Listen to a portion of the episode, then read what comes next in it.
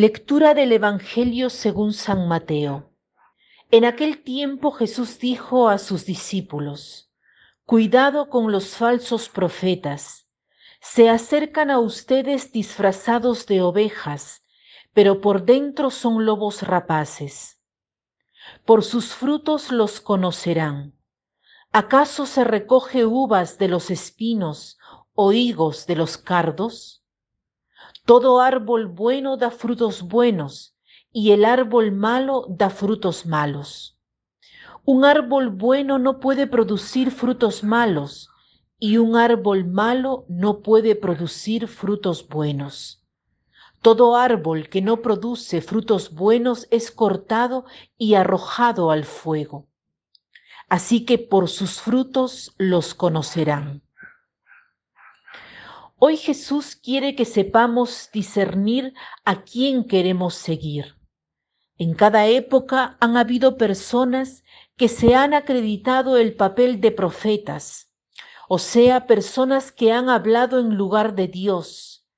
También en los tiempos de Jesús había profetas de varios tipos que anunciaban mensajes apocalípticos, un poco como sucede hoy cada tanto surge alguien y dice que dentro de poco será el fin del mundo o sucederán este o tal evento. Jesús define a estas personas como lobos rapaces.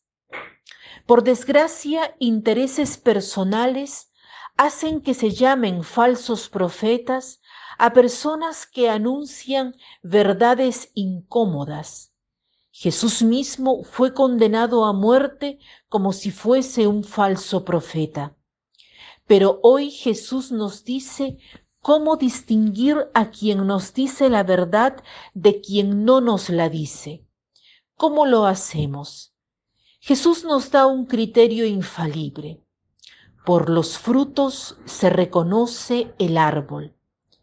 Jesús habla de frutos, no de productos. El fruto tiene como característica que es el resultado de la colaboración entre el hombre y Dios. El fruto de la tierra, por ejemplo, requiere del trabajo del hombre, pero la tierra nos la da Dios. El fruto nace de la colaboración del hombre con Dios, pero el fruto supera las energías del hombre. Un ejemplo de ello son aquellos que tienen hijos. Un hijo no es el fruto de los padres, sino que es fruto de la colaboración del hombre con Dios. Es una experiencia mística tener hijos, porque los papás se unen y después de nueve meses tienen un hijo que maravilla por su belleza, por su cuerpecito, bello, a quien uno quisiera contemplar siempre. Es muy bello contemplar un neonato, los pies, las manos, los ojos. Es una perfección increíble. Fruto, no producto. De los frutos, dice el Señor, reconocerán al árbol. Los productos se logran después de un artificio humano. Los frutos no los hace el hombre solo, son siempre el resultado de la colaboración del hombre con Dios.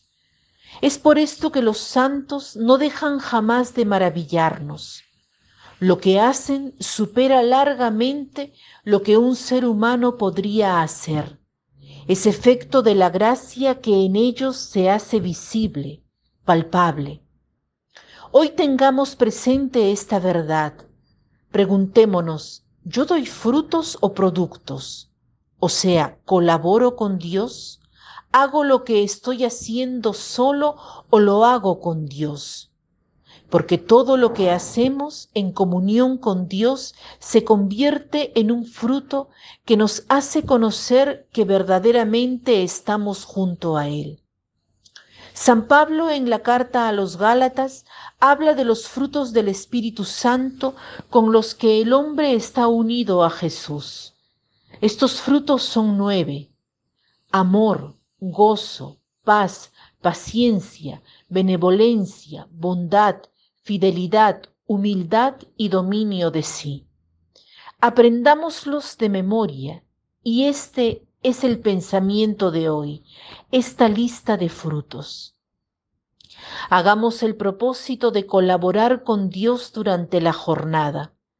Si hago lo que hago en comunión con Dios, recibiré los frutos del Espíritu Santo, amor, gozo, paz, paciencia, benevolencia, bondad, fidelidad, humildad y dominio de sí. Que tengan un lindo día.